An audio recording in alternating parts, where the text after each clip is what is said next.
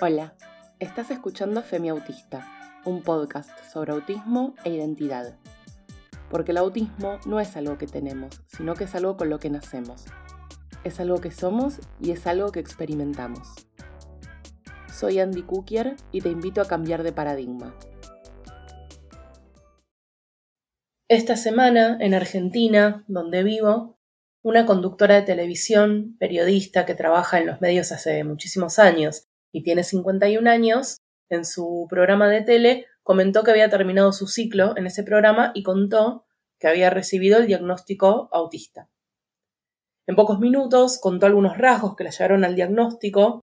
se emocionó, contó sobre algunos desafíos que tuvo en su vida y en las redes se llenó de comentarios. Si bien no iba a profundizar ni en esta persona ni en lo que sucedió, bueno, si bien en Argentina seguramente sepan y si no lo pueden buscar, pero apunto esto porque en los pocos minutos que tuvo al aire para hablar del tema o que eligió hablar, para hablar del tema, mencionó algunas cuestiones de los rasgos respecto a colores que las desregulaban o sensaciones que las desregulaban y eso trajo mucha polémica en las redes porque, bueno, por todas las cosas que, que voy a hablar y explicar ahora, pero entre otras cosas porque, como ya sabemos, hasta ahora las personas autistas adultas diagnosticadas tardíamente, cuando nuestra experiencia de vida no se condice con lo que piensa el autismo la persona que nos está escuchando, siempre es como que trae sospechas, empezamos a recibir estas cuestiones de, bueno, pero no pareces, no te creo, seguro estás mal diagnosticada porque yo conozco a tal persona que es autista y no es para nada así, y un montón de comentarios que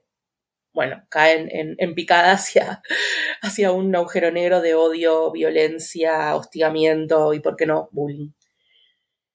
Y bueno, por supuesto también eh, esto, las redes se llenaron de comentarios, algunos de apoyo y reconocimiento a sus palabras, porque si bien fueron muy pocos minutos, bueno, nombró que incluso a mí me pasó que experiencias que ella contaba de cuando era chica y se desconocía y hablaba del proceso de conocer su identidad, en mi caso yo me sentí reflejada, otras personas también, y también es conmovedor que una persona a los 51 años eh, descubra información nueva sobre su vida y tenga el resto de su vida, que es bastante, para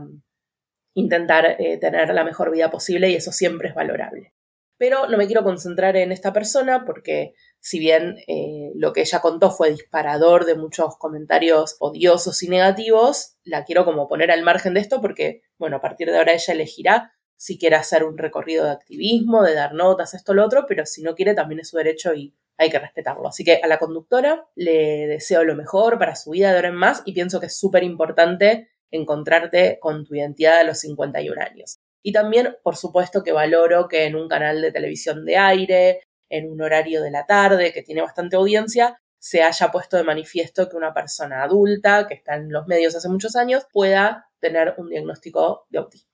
Entonces, como decía, en las redes eh, de ella en sus redes sociales, en las del canal y en las del programa, se llenó de comentarios en los que me voy a enfocar en los descalificadores hacia la conductora, que la verdad es que los pueden buscar y están ahí, no quiero replicar mensajes de odio, pero voy a, digamos, a decir en, grandes rasgos de qué se trataba, aunque la verdad es que muchos eran súper violentos y, no eran eh, ni siquiera especulaciones, que igual eso también está mal. Pero bueno, decía cosas como, bueno, si está en la tele no puede ser autista, si mira la cámara no puede ser autista, si tantos años lo hizo qué casualidad que se dio cuenta ahora, sospechas, teorías conspirativas de por qué lo dijo ahora, o que lo inventó para, no sé, de teorías conspirativas que no, que no interesan. Pero bueno, lo importante, la que sí me interesa es retomar esto, esta teoría conspirativa que plantea que está de moda ser autista, como si fuera algo como súper divertido que todo el mundo quiere tener eh, en su vida, o ser autista, o vivir con todos nuestros desafíos que tampoco voy a decir que es lo peor que me pasó a mí en la vida, pero entiendo que para otras personas autistas que tienen muchísimos más desafíos o necesitan muchísimo más nivel de apoyo,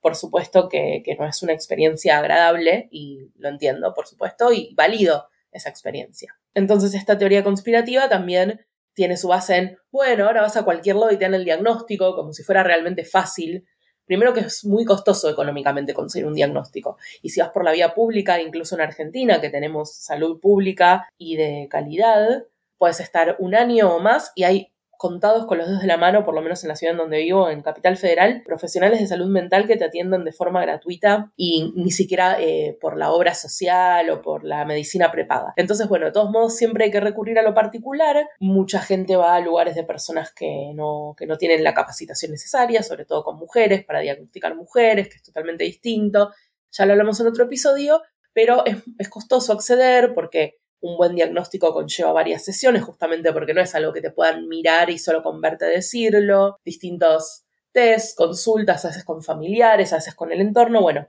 en fin, si alguna vez, eh, o pueden googlear eh, todas las... Es que no hay como una cosa estandarizada que siempre eh, el diagnóstico autista se determine de tal o cual manera, pero bueno, hay ciertas cosas que coinciden, algunos test que la mayoría de las personas los hicimos, y es un proceso muy costoso y muy desgastante por el que nadie que realmente tuviera la inquietud pasaría a propósito y que tampoco es para nada fácil, eh, no es que, eh, no sé, uno puede aprenderse de memoria eh, acá marco A, acá marco B, acá marco C y saca puntaje alto, por decirlo de esa forma. Entonces,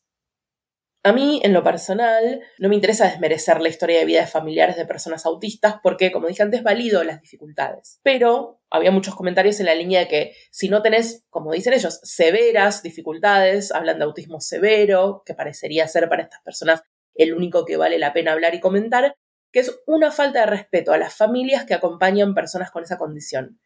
Repito, que esta conductora haya hecho público su diagnóstico y que se lo haya tomado diciendo que para ella fue un alivio en su historia personal porque no sabía cuál es, por qué tenía tantas dificultades con distintas cosas y que a ella le alivió tener el diagnóstico, la gente interpretó que ella lo manifieste de esa manera, era una falta de respeto ni siquiera a las personas autistas que lo sí, pero a las familias que acompañan personas autistas. Por supuesto que sería irrespetuoso de mi parte cuestionar los momentos difíciles que pasan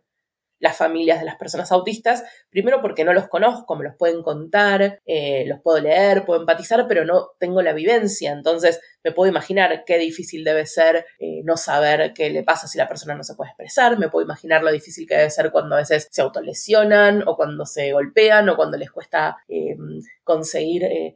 pares para tener eh, amistades o vínculos. Me puedo imaginar que es difícil tener que pasar por tantas terapias, eh, tomar medicación cuando es necesario, acompañar en procesos escolares, que no los reciban en las escuelas, la discriminación, el estigma, ir de acá para allá. Eh, y sobre todo con una persona autista que necesite muchísimo apoyo, que no siempre puede ser una persona autista hablante, que pueda manifestar sus deseos, cómo se siente, qué piensa de la terapia que está haciendo, si le ayuda, o sea, no puede ni siquiera, eh, por supuesto, no puede opinar, pero no solo no puede opinar, sino que tampoco eh, hay forma como de, ver si, si realmente es para mejor o no para esa persona. Entonces, como yo no sé de esas dificultades, las escucho, las entiendo, las valido, empatizo, pero ninguna de esas cosas justifica la cantidad de acoso, hostigamiento, violencia y lisa y llanamente bullying que recibimos las personas autistas en general, que hacemos activismo visiblemente, decimos que somos autistas en redes sociales, pero en este caso particular, las personas que salimos primero como a felicitarle y darle la bienvenida a la comunidad autista, y tampoco quiero decir en defensa, porque por supuesto que ella eh, no hay que defenderla a esta conductora. Ella no es culpable de ser autista y contarlo, entonces no, no, no tiene que defenderse. Pero sí en apoyo a los mensajes de odio que aseguran los motivos por los cuales tanto esta persona o cualquier otra no podría ser autista, ¿no? es muy difícil para mí tener que decir esto una y otra vez, como para cualquier persona autista que lo viva en carne propia. Ninguna persona familiar, acompañante, pareja, docente, profesional de salud mental, amiga o el vínculo que tenga con una o más personas autistas, ninguna de esas personas puede saber más sobre autismo o sobre la vivencia autista que las propias personas autistas, como que deberíamos estar de acuerdo en eso. Pueden saber cómo es, no sé, para esas madres, padres, o sea, para esa persona en particular, el vínculo que tenga puede decir, para mí, ser madre de una persona autista que tiene eh, muchas necesidades de apoyo es difícil, es duro, es desafiante, es triste, es angustiante o cualquier calificativo, adjetivo calificativo que quieran poner, eso lo pueden decir. Una persona que sea docente y esté cargo en un aula puede decir, para mí es desafiante la experiencia, la vivencia, pero no pueden decir cómo se siente esa persona autista, sobre todo si la persona autista no tiene herramientas no solo verbales, por decir, para comunicarse, sino como alternativas, aumentativas, de señalar pictogramas, o sea, si la persona ni siquiera lo puede expresar a veces, o a veces con mucha dificultad lo puede expresar, mucho menos otra persona puede, puede intentar interpretar, puede haber estudiado y tener herramientas, pero no puede saber telepáticamente lo que piensa, siente y quiere la otra persona.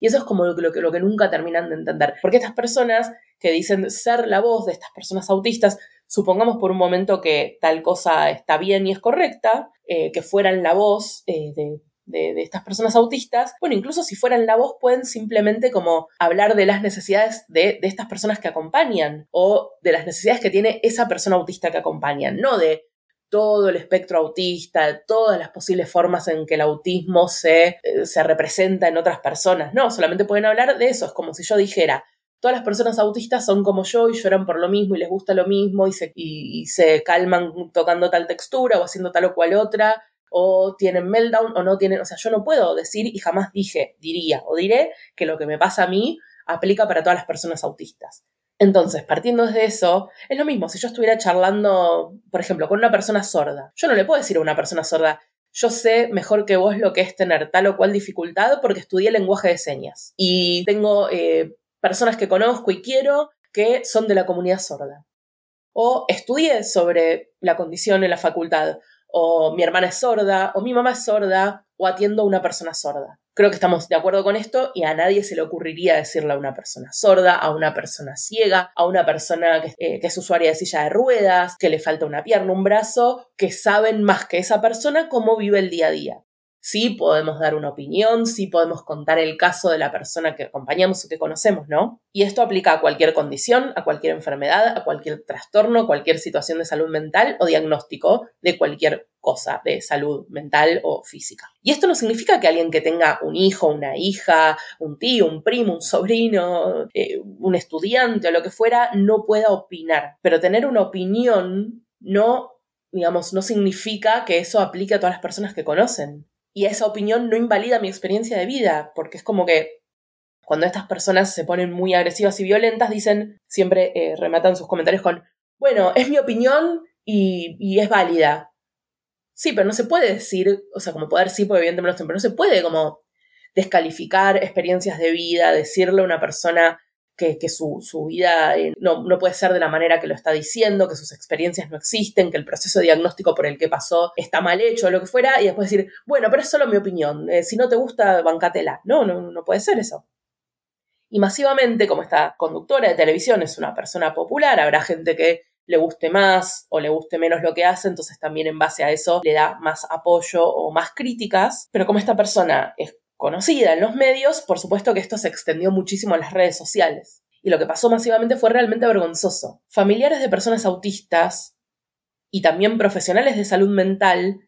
no solo siguen desconfiando de nuestros diagnósticos, bueno, el de esta conductora también, pero de nuestro, por extensión a todos nuestros diagnósticos tardíos, porque hablamos, porque miramos a los ojos, porque lo que fuera, y en vez de guardarse esos comentarios diciendo, uh, mira, la verdad a mí no me parece o no estoy seguro, lo que fuera, no, directamente nos dicen nos manifiestan y, hablan de, que, como si fuera un sistema de creencias, como yo no creo que esto sea así, no puedo creerlo, creo que no es así, o sea, hace mucho el verbo creer en cualquiera de sus conjugaciones y acá hay que parar un poco la pelota y decir que el diagnóstico autista no es una cuestión de fe, no nos tienen que creer. El autismo no es una religión, no es algo esotérico, no es un acto de magia, no es ilusionismo, entonces me pregunto realmente qué pasa por la cabeza de las personas que sin tapujos nos escriben o nos dicen todos los días en las redes sociales a personas autistas que no creen en nuestra vivencia, que no creen que seamos autistas. ¿Qué autoridad tienen? Porque siguiendo su lógica, ¿no? Si según estas personas nuestra experiencia de vida no es válida para que nosotros podamos decir soy autista, ¿Cómo puede ser que su experiencia de vida, que ni siquiera es una experiencia de vida autista, sino acompañando a una persona autista, sí les permite a ustedes no solo apropiarse el término autismo, autista, sino que también ser, entre comillas, patobicas del diagnóstico de personas autistas que no conocen? Eh, si me están escuchando en Argentina deben conocer el término, si no me escuchan en Argentina serían como patobicas se dice en Argentina a las personas de seguridad como bastante fornidas, forzudas, con cara así como enojados, que están en la puerta de lugares eh, revisando quién puede entrar o, puede no entrar a un lugar. Estas personas consideran, estas familiares, estos profesionales de salud mental, como si el autismo fuera un lugar físico, concreto, como un espacio, ¿no? Y hubiera una puerta, o un muro, mejor dicho, que de un lado están este espacio, que sería el autismo, y del otro lado todas las personas que queremos acceder porque tenemos un diagnóstico. Pero digamos como si fuera un espacio físico delimitado, que tuviera un límite, una puerta, un muro, lo que fuera, que separa un lado del otro, y toda esta gente se juntara vestida de personal de seguridad, así, con, con cara de, de malos, a decir quién puede acceder al autismo y a quién no. Es como si te miraran en la puerta de arriba abajo, a ver, eh, a ver, ¿tenés diagnóstico formal? Y lo miran, ¿no? Y lo revisan, lo dan vuelta. Mm, mm, ¿Pero está firmado? Ah, sí, sí, está firmado. Mm, pero igual no me convence, porque no sé qué. El profesional debe estar mal. Esto leí mucho, profesionales diciendo que otros profesionales que hicieron su diagnóstico eh, no saben o está mal. Yo, que voy a cumplir 40 años, lo puedo manejar un poco mejor. Y a mí me da mucha curiosidad cómo me, insultan o me, o, me, o me invalidan la experiencia o me hostigan o me acosan o me hacen ciberbullying, personas que o son más chicas que yo, tal vez, madres más jóvenes, sobre todo madres y mujeres, y eso es bastante más triste, o más jóvenes que yo, o de mi misma edad, con una violencia y una, y una intensidad y una malicia eh, espantosas. Y yo tengo 40 años, soy, eh, voy a cumplir 40 el año que viene, estoy más o menos plantada en la vida, mucho más plantada en la vida desde que tuve hace dos años mi diagnóstico. Y hice más de 20 años de terapia, incluso estuve medicada, mal medicada, por cierto, la primera vez que estuve medicada, la segunda un poco mejor. Y tengo muchas experiencias vitales y, muchas cosas muy, muy personales y muy tristes que, que son vivencias que muchas veces me hicieron no querer vivir más. Entonces, ¿cómo una persona que tiene más o menos mi edad, no, no es por la edad, pero es como que un poco me sorprende, puede decirme a mí, como sin conocerme, sin nada, que lo que a mí me pasa no es válido, que yo no me merezco usar un, eh, nombrar un diagnóstico o nombrarme o identificarme con un diagnóstico, que igual ya, bueno, tengo otros episodios sobre la, sobre la validez del autodiagnóstico, que para mí es más que válido, pero me quiero concentrar porque esto, o sea, si ya directamente ni validan que una persona autista tenga un papel firmado en un proceso que hizo y pagó un montón de dinero, bueno, no podemos ni empezar a hablar de cualquier persona que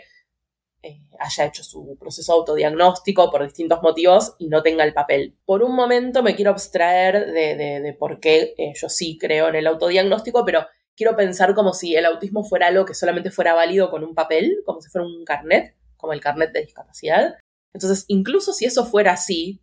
ponerle que trazáramos la línea y dijéramos, bueno, a partir de ahora nadie que no tenga eh, un carnet, un papel firmado, puede decir que es autista. No estoy de acuerdo con eso, pero solo para plantear un escenario. Incluso si esa fuera el caso, tengo el papel. O sea, ¿qué más necesitan para creer?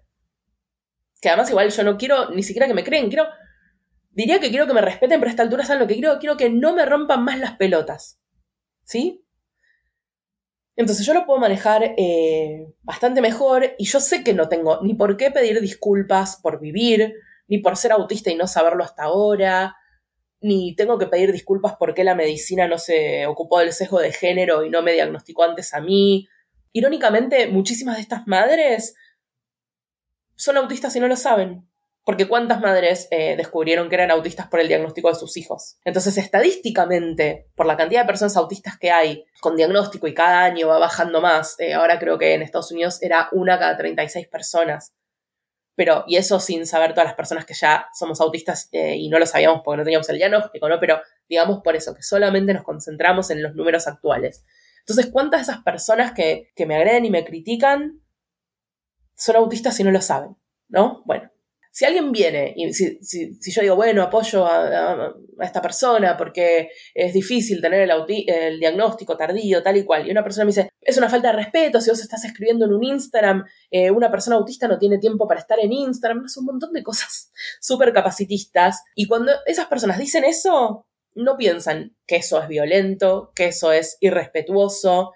que eso es hostigamiento, que eso es insultante. Pero cuando me dicen eso y yo me enojo y contesto, o contesto un comentario directamente capacitista y, tomo la iniciativa en, interactuar con esa persona, me dicen, ay, pero vos sos, bueno, a mí, ay, pero vos sos muy violenta, ay, pero esto es agresivo. Yo tengo una opinión, respeta la opinión. Entonces, cuando tiran mierda, está bien y están avalados porque, pobrecitas, tienen hijos autistas. Pero si maltratan a otra persona autista, eh, a otra persona punto, pero digamos a otra persona autista que también tiene una situación de salud mental delicada y demás, no son agresivas y no está mal eso. No es agresivo decirle a una persona en la cara, bueno, o en la cara virtualmente, ¿no? Que no conoces, que su diagnóstico está mal porque no te convence cómo habla en un video o porque desconoces sus dificultades que muchas veces son invisibles, como si nuestra vida, nuestro diagnóstico formal en papel y nuestra identidad estuvieran sujetas a una creencia externa y esas personas estuvieran forzadas a mirarnos con lupa a ver si encuentran lo que ellos consideran pruebas irrefutables, a ver si somos un autista. ¿Se dan cuenta de lo violento que es eso? Entonces, lo que queremos las personas autistas adultas diagnosticadas tardíamente es ampliar derechos, no quitarlos. Y que la gente que sea reconocida eh, como autista, cuando cumple con el criterio diagnóstico, pero fue pasada por alto, por sesgos de género, capacitismo de profesionales o lo que fuera, eh, es justamente para ampliar ese derecho a nuestra existencia. No busca sacarle derecho a los familiares autistas, sino al contrario. No es que si cuanto más personas autistas somos en el mundo, queremos que dejen de atender a las personas autistas que, que tienen muchas más necesidades de apoyo o que no les den. Al contrario, estamos luchando y haciendo más fuerza para justamente ser el activismo autista tiene todo el sentido del mundo que una persona que viva la condición pelee por los derechos de las personas que tenemos la condición buenísimo si hay otras personas externas que se quieran sumar a nuestra lucha, pero familiares, profesionales de salud mental, no son personas autistas, salvo que justo sean autistas. Son personas externas que acompañan, que se suman a nuestra comunidad. No es al revés, nosotros no nos estamos integrando a un espacio que es de ellos. Ellos están en un espacio que es nuestro, históricamente se apropiaron de ese espacio y ahora que estamos como ni siquiera compitiendo, porque no es que yo estoy, estoy diciendo a partir de ahora está prohibido, no se les vamos a cobrar una multa eh, a las familias de autistas que hablan y cuenten cómo se siente tener familiares autistas. No, no, pero eh, están ellos ahí como construyendo ese muro y, y sosteniéndolo muy vehementemente para que nadie pueda pasar, para que nadie pueda tomar la palabra. Pero bueno, es un espectro el autismo. Lo dicen los manuales de psiquiatría hace años que cuestiones como el Asperger ya no están más, que se considera que todo es un espectro, que se habla de niveles de apoyo, pero bueno, insisten con excluirnos y excluirnos con malicia, ni siquiera como por ignorancia. Porque yo puedo entender, o sea, igual no, la verdad no lo entiendo, pero bueno, puedo hacer el esfuerzo de entender que una persona diga, bueno, mira, yo la verdad soy la mamá, el papá, el tío, la tía de una persona autista, no tengo por qué saber de los manuales de psiquiatría, em, tengo esta creencia, nuevamente el sistema de creencias, ¿no? Pero tengo esta creencia o viví esta experiencia y por eso me cuesta. Entonces, ¿por qué ha pasado que después haya padres que escriban por privado disculpándose cuando entienden lo que les estamos diciendo? Pero acá es directamente con malicia, es como, es una falta de respeto que existan, es una falta de respeto que usen el nombre del autismo en vano, o sea, todo como si fuera una religión, como no nombrar a Dios en vano. Así que, en definitiva, para creer o dejar de creer en algo, pueden ir a un lugar a profesar un culto, pueden ir a un show de magia o ilusionismo para decir, ahí veo dónde está el truco, le creo, no le creo, eh, se ve la carta, el as debajo de la manga pero no con nosotros, no con las personas autistas. Cuestionar el diagnóstico de una persona autista que pasó por este proceso arduo de diagnóstico y vivió con muchísimos desafíos, por no tener diagnóstico oportuno, es lisa y llanamente violencia. Y que cada vez seamos más personas autistas es un acto reparatorio. No venimos a robarle nada a sus familiares. Así que si nos atacan y nos violentan, no solo nos vamos a defender, sino que cada vez somos más y la comunidad autista es más grande que ustedes. Pueden no aceptarnos, pero existimos. Y en número, más temprano que tarde, los vamos a sobrepasar. Y no es una amenaza, es una realidad, porque existimos y resistimos. Y si piensan, que esto es lo más triste, si piensan que en nombre de sus familiares autistas su deber moral es exponernos en redes, humillarnos, minimizar nuestra condición por parecerles poco sufrimiento y convertirse en grupos de odio, que es lo que son realmente grupos de odio, con mensajes de odio, hacia otras personas autistas, están señalando a personas autistas y diciendo, esta persona no se merece mi respeto. Entonces revisen qué valores de mierda tienen.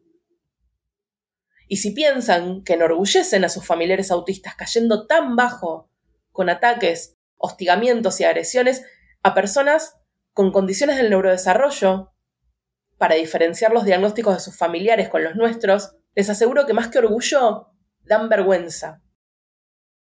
Yo no creo que a ninguno de sus hijos, de sus primos, de sus estudiantes, de sus pacientes se pongan contentos sabiendo que ustedes en nombre de ellos usaron su condición para atacar a personas vulnerables, con situaciones de salud mental, que vivieron hostigadas durante un montón de tiempo y sin conocer su identidad, de por qué procesaban de esa manera la información, teniendo meltdowns, shutdowns, burnout y teniendo un montón de problemas, incluso si